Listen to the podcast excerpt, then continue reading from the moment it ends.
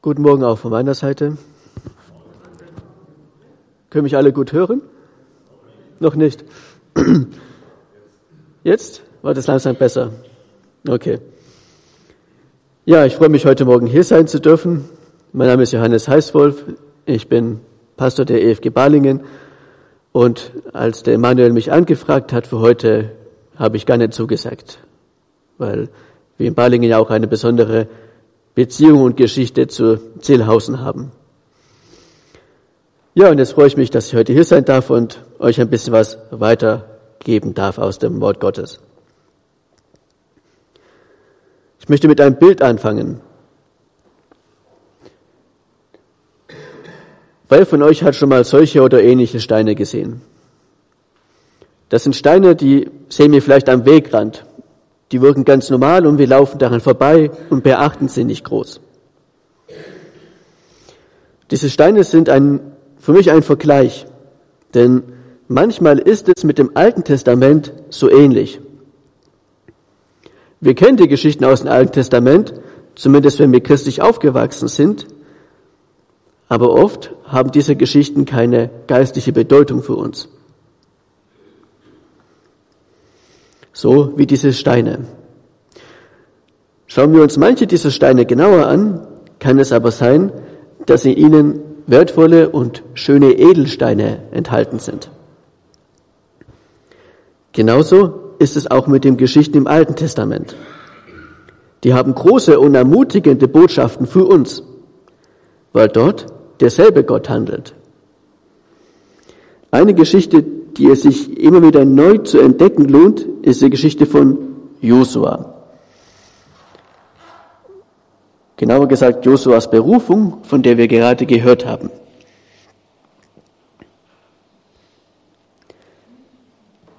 Wir sind ähm, zeitlich nach dem Ende der fünf Bücher Mose. Mose war gestorben und damit begann eine neue Zeit. Jo Gott wählte Josua als neuen Führer seines Volkes aus. Und dieser Josua bekommt den ersten Auftrag, mit dem Volk Israel den Jordan zu überqueren. Der Jordan war sowas wie eine natürliche Grenze hin ins Land Kanaan, deswegen musste er überquert werden. Dieser Auftrag war auch eine Bewährungsprobe für Josua.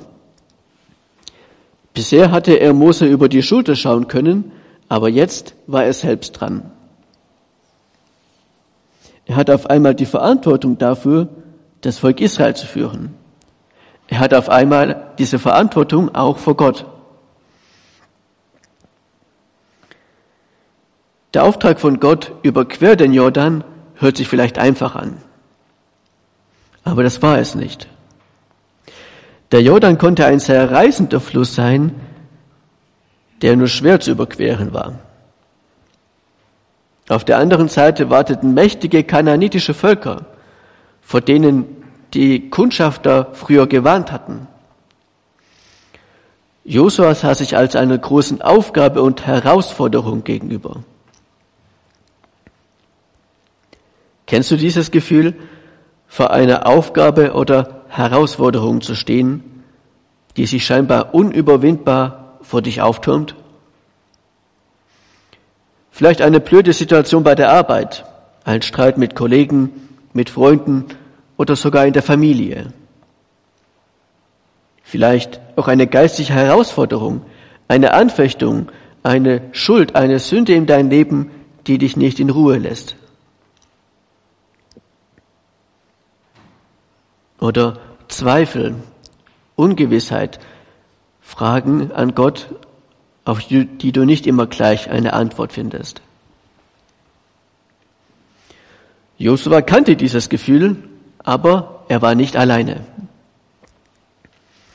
Denn wenn wir uns diesen Text anschauen, die Verse 1 bis 9, die wir gerade gehört haben, dann merken wir, dass Gottes Auftrag an Josua nur einen Vers umfasst, Vers 2, aber seine Zusagen und Ermutigungen an Josua, sieben Verse, die Verse 3 bis 9. Das heißt, Gott warf den Josua nicht ins kalte Wasser, sondern er ermutigte ihn und sagte ihm seine Hilfe zu. Wenn Gott beruft, den bereitet er auch vor. In den ersten Abschnitt in den Versen drei bis sechs Gott Josua einen Vorausblick auf das, was dieser alles erreichen sollte. Noch war das Volk Israel auf der anderen Seite des Jordan. Noch hatten sie keinen einzigen Fuß in das Land Kanaan gesetzt. Aber Gott kündigte jetzt schon an, ich würde euch dieses ganze Land geben. Deswegen sollte Josua stark und mutig sein. Denn er hatte Gottes Versprechen bekommen. Das Land Kanaan sollte ihnen gehören. Diese Zusage, dieses Versprechen Gottes sollten Josua Mut und Stärke geben. Es sollte Josua wie einen Bergsteiger gehen, der zunächst unsicher und zweifelt vor einem hohen Berg steht. Würde er das schaffen? Würden seine Kräfte reichen? Und dann weiß dieser Bergsteiger auf einmal, ja, ich schaffe das. Ich erreiche diesen Gipfel.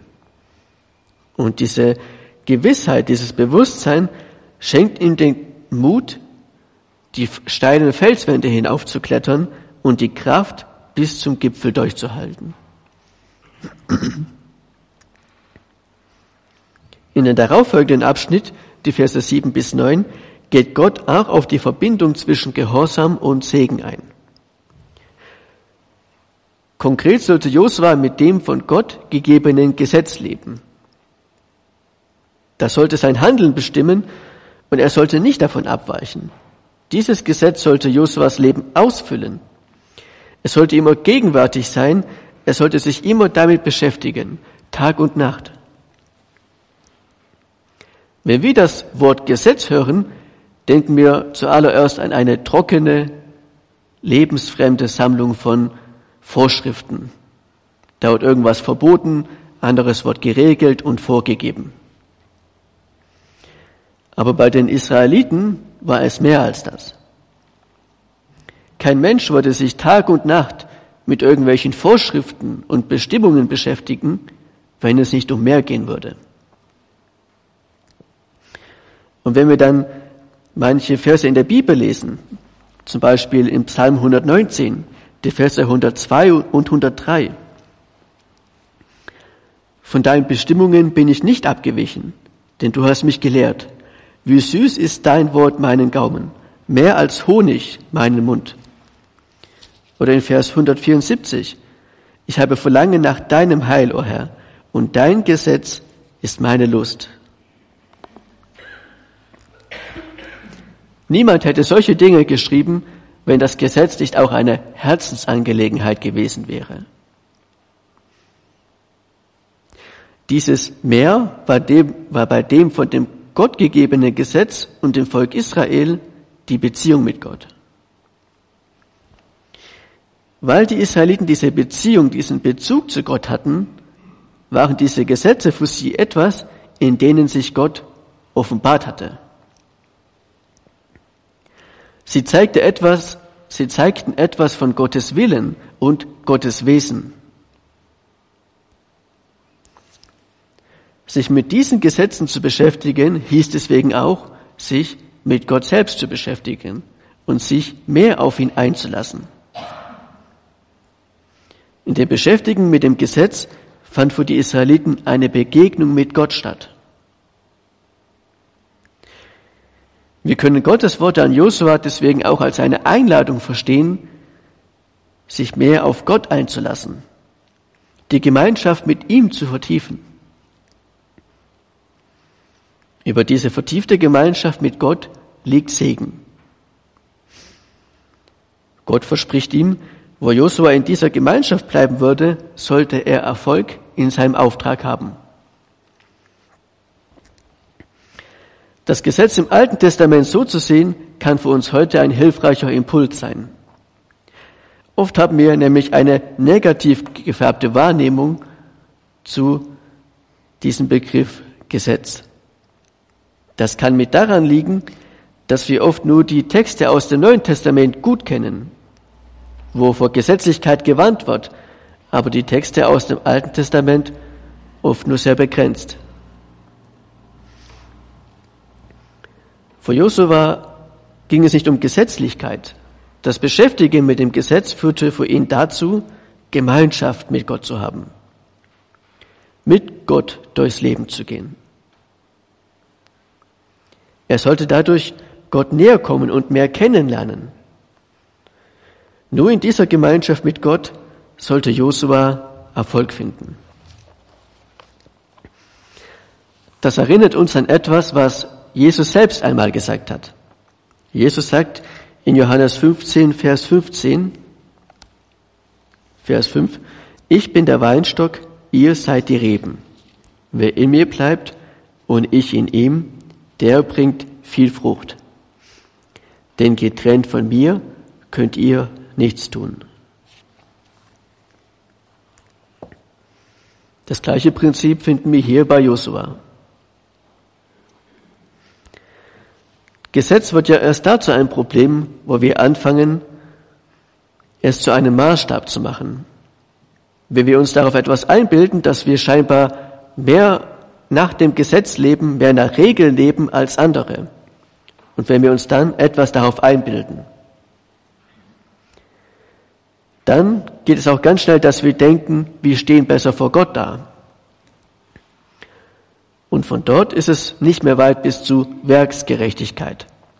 Also die Überzeugung, ich könnte mir das Wohlgefallen von Gott irgendwie erarbeiten oder verdienen. Die Bibel sagt aber eindeutig, das klappt so nicht. Gesetz wird auch dazu ein Problem, wo nicht mehr Gott, wo nicht mehr die Beziehung zu Gott gesehen wird, sondern die Gesetze zum Gott gemacht worden, zu einem Götzen gemacht worden. Dann geht es nur noch darum, diese Gesetze zu erfüllen, mit ihnen zu leben.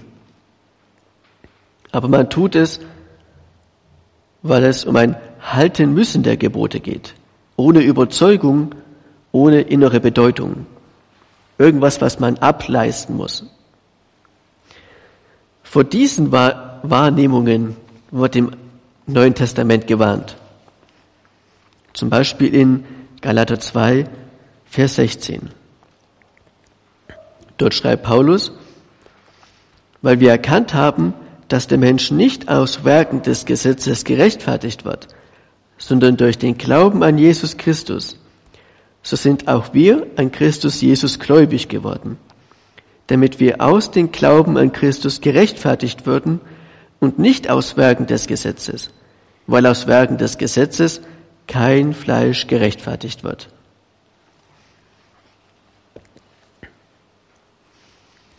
Und dann sind wir bei Vers 9. Das ist der Abschluss von Gottes Auftrag an Josua. Wir haben gesehen, Josua hat einen großen Auftrag vor sich. Aber er darf wissen, dass Gott bei ihm ist. Gott lädt ihn ein, noch mehr in der Gemeinschaft, in dem Vertrauen auf ihn zu wachsen. Deswegen darf Josua stark, mutig und unerschrocken sein. Denn Gott ist größer als seine Schwäche, als seine Angst und sein Verzagtsein. Wenig später kann man dann in Josua 3 davon lesen, wie das Volk Israel den Jordan überquerte. Damit erfüllte Josua Gottes Auftrag. Nach Gottes Zusagen und Ermutigungen war er mutig und entschlossen ans Werk gegangen. Und Gott bestätigte Josuas Führerschaft, indem er das Wasser des Jordan stehen bleiben ließ. Das ganze Volk Israel konnte den Jordan trockenen Fußes überqueren und kam sicher in Kanaan an.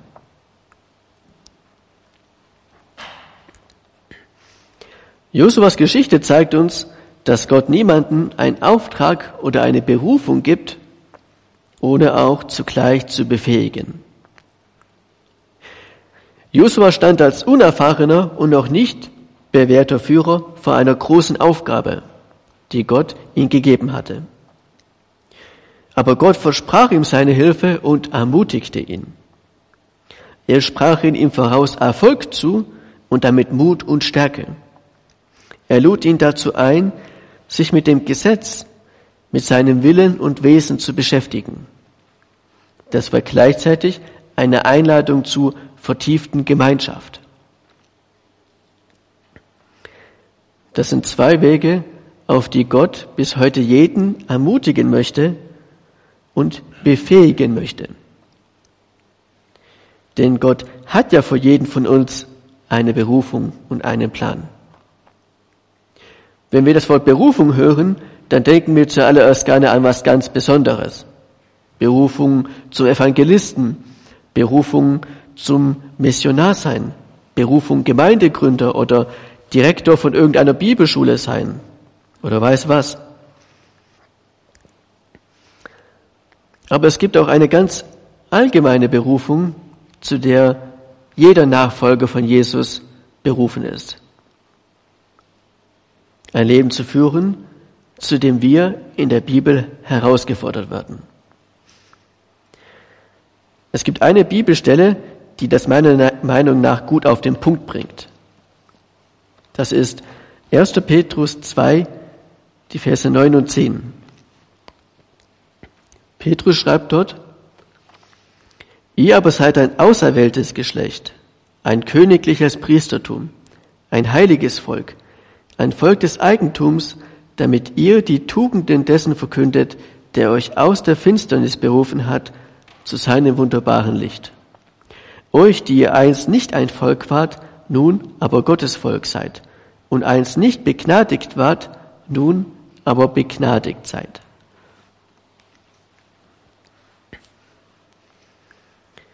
Da wird die allgemeine Berufung gut zusammengefasst. Es geht um das Auserwähltsein von Gott, es geht um das Priestersein, Botschaftersein und es geht um das Eigentum Gottes sein. Zu wissen, dass Gott mich gewollt hat, dass der allmächtige Gott mich auserwählt hat. Priester Botschafter Gottes zu sein in einer Welt, die ohne Gott lebt. Eigentum Gottes zu sein, sich ihm auszuliefern, sagen zu können, ich gehöre dir und ihm zu vertrauen. Das sind Dinge, zu denen ist jeder von uns berufen. Dafür muss ich kein Missionar oder Evangelist sein. Und wenn diese Berufung uns erreicht, unser Herz und unseren Kopf, dann ist das eine, die uns nicht tatenlos mit den Händen in der Tasche stehen oder sitzen lassen wird. Trotzdem sind wir oft unsicher, ob wir diese Berufung leben können. Ob uns Gott trotz unserer Schwächen und Fehler gebrauchen kann. Da denken und fragen wir vielleicht, bist du dir sicher, Gott? Ich, ein Botschafter von dir? Wie soll das klappen? Was kann ich schon tun?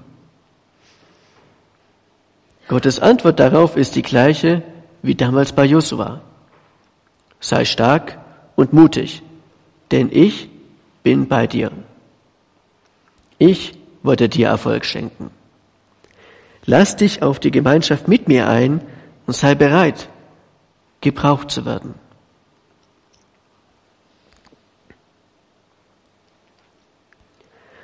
Unsere heutige Geschichte hat uns noch ein bisschen mehr zu erzählen.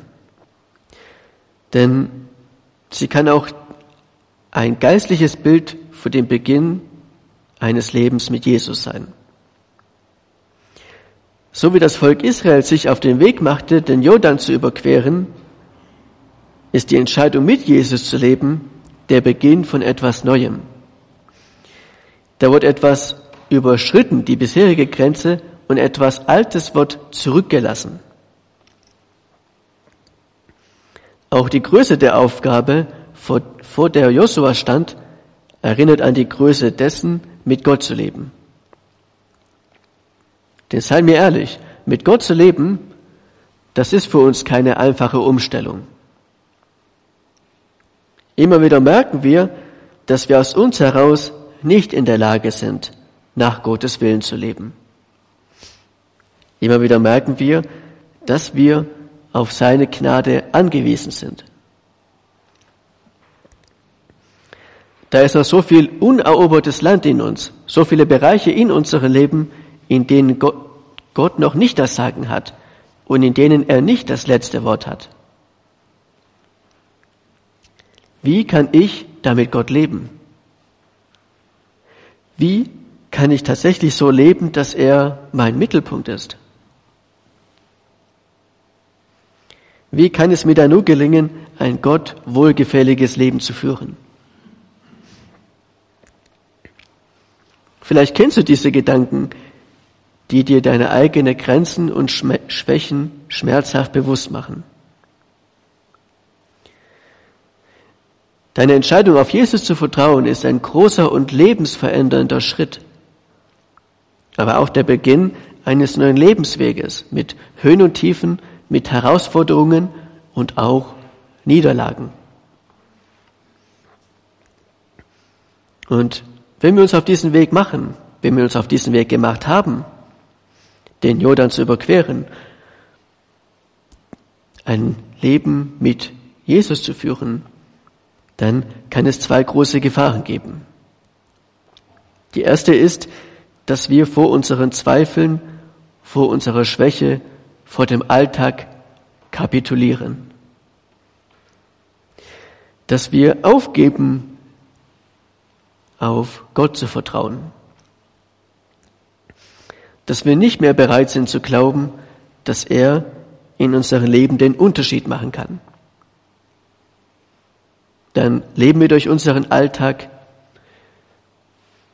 Wir nehmen vielleicht auch an Gemeindeleben teil, aber wir sind nicht mehr davon überzeugt, dass Gott wirklich den Unterschied machen kann in unserem Leben, dass er uns wirklich verändern und neu machen kann. Dann haben wir in gewisser Weise kapituliert. Wir haben aufgegeben. Vielleicht geht es dir so. Dann möchte Gott dich heute stärken, wie er damals Josua gestärkt hat. Wo du dich fragst, wie kann ich schon ein Gott wohlgefälliges Leben führen? Sag Gott, du hast doch schon mein Wohlgefallen. Ich freue mich doch schon über dich. Ich bin doch dein Vater im Himmel und du bist mein geliebtes Kind. wo du denken magst, wie könnte ich immer in Ausrichtung auf Gott und im Vertrauen auf ihn leben? Sag Gott, bleib einfach in Gemeinschaft mit mir. Rede mit mir. Les von mir. Nimm dir Zeit für mich. Halte an mir fest und du wirst sehen, dass ich dich halte. Die zweite Gefahr ist, dass wir anfangen, in einer Haltung zu leben, die der Theologe Dietrich Bonhoeffer als billige Gnade beschreibt. Dietrich Bonhoeffer hat ein Buch geschrieben, Nachfolge, und in dem schreibt er unter anderem, billige Gnade heißt Gnade als Schleuderware. Gnade ohne Preis, Gnade ohne Kosten. Billige Gnade heißt Rechtfertigung der Sünde und nicht des Sünders. Weil die Gnade ja sowieso alles tut, darum kann alles im Leben beim Alten bleiben. Teure Gnade ist das Evangelium, das immer wieder gesucht, die Gabe, die immer wieder erbeten, die Tour, an die angeklopft werden muss. Gnade ist, teuer ist sie, weil sie in die Nachfolge ruft. Gnade ist sie, weil sie in die Nachfolge von Jesus ruft. Teuer ist sie, weil sie dem Menschen das Leben kostet. Gnade ist sie, weil er dadurch sein Leben erst gewinnt. Teuer ist die Gnade vor allem darum, weil sie Gott teuer gewesen ist, weil sie Gott das Leben seines Sohnes gekostet hat und weil uns nicht billig sein kann, was für Gott teuer ist. Dietrich Bonhoeffer beschreibt ein Leben, in dem man sich für Jesus entschieden hat, in dem aber alles gleich bleibt. Da verändert sich nichts. Da denkt man nicht anders, da verhält man sich nicht anders. Man lebt das gleiche Leben wie bisher. Da ist keine Nachfolge, nichts, was mir etwas kostet. Nichts, was ich bereit bin zu investieren. Zeit, Kraft, Leidenschaft für meine Beziehung mit Jesus.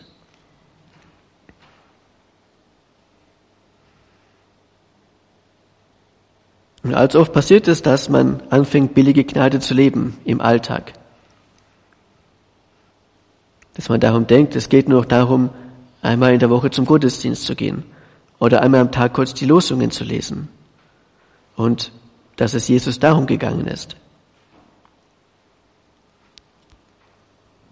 Aber Dietrich Bonhoeffer betont hier, es geht nicht um irgendeine Schleuderware. Es geht nicht um was Billiges, was für uns möglichst entspannt sein soll. Es geht um was Teures. Es geht um was Wertvolles, was uns was kosten soll, was uns verändern soll und möchte. Dass wir unser Leben bewusst in Verbindung mit Jesus leben. Kommt dir das, was Dietrich Bonhoeffer bei Billige Gnade geschrieben hat, bekannt vor? Auch hier möchte Gott dir zusprechen, sei stark und mutig in deinem Leben als Kind Gottes. Denn ich bin stärker als deine Schwäche und in Vertrauen auf mich findest du den Mut und die Entschlossenheit, mir nachzufolgen. Sei unerschrocken und lebe dein neues Leben mit mir. Such mich, lass dich auf mich ein, beschäftige dich mit mir und komme mir näher denn darauf liegt mein Segen. Bist du bereit, deinen Jordan zu überqueren? Amen.